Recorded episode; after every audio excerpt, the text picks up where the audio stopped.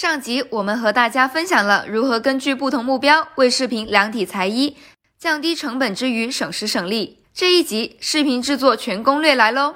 制作细节 Yes or No，一次性告诉你。质量和过审两手抓，大家记得听到音频最后。本期有干货福利等你来拿。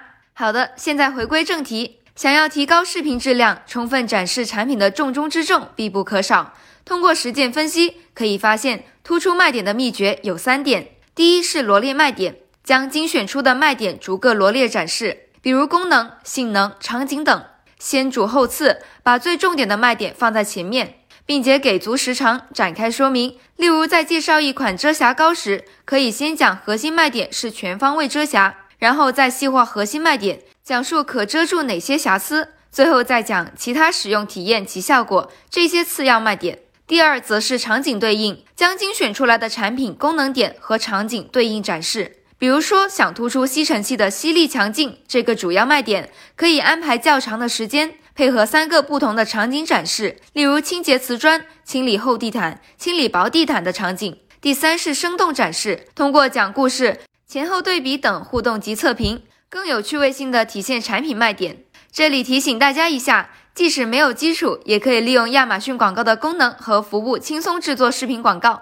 这里推荐大家使用视频制作工具，通过多元的视频制作模板，仅需十分钟就可以快速生成专属视频。视频的外观和风格可以自己定义，还可以编辑颜色、字体和音乐等选项。制作完毕就可以直接到品牌推广视频投放啦。另外，使用亚马逊创意服务也可以省心省力，通过专业的协助完成视频制作。另外还有图片制作、品牌旗舰店创建及优化和翻译等创意服务，帮你提升广告视觉效果。除了制作视频以外，大家还要注意视频的常见审核要点，不要让这些坑成为视频投放的阻碍。比如说，创意元素不要遮盖静音按钮，视频两边不要出现黑色的边框，文本不要出现多余的标点。这些视频制作的注意事项都已经为大家准备好了，大家可以在音频下方扣视频广告获取哦。这里也提醒大家，除了在站内广撒渔网，你的视频还能在站外也散发魅力，吸引更多消费者的关注。